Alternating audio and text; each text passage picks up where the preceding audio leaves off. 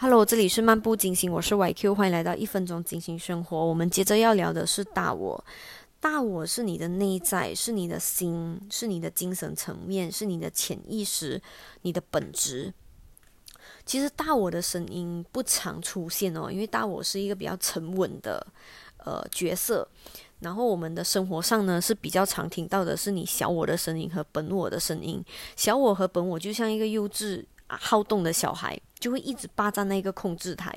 但是你要知道的是，大我的声音其实更能够让你有让让你在生活里面更有掌控感哦，因为你的大我是一个空拍机吧，它就是一个高我，它能够看到前面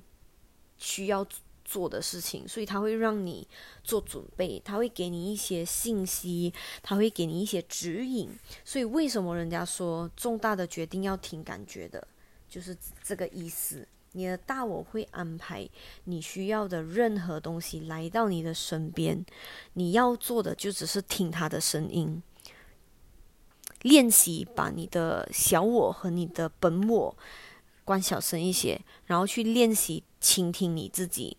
所以有我之我之前有看过一一个一个文文章，他写过一个东西，就是为什么人要睡觉，人要睡觉的主要目的是休息。还有一个就是和你的潜意识连接，就是你的高我。所以为什么人家说做梦梦境就是你的潜意识，梦境就是一个 message，这是你大我要跟你沟通的一个状态。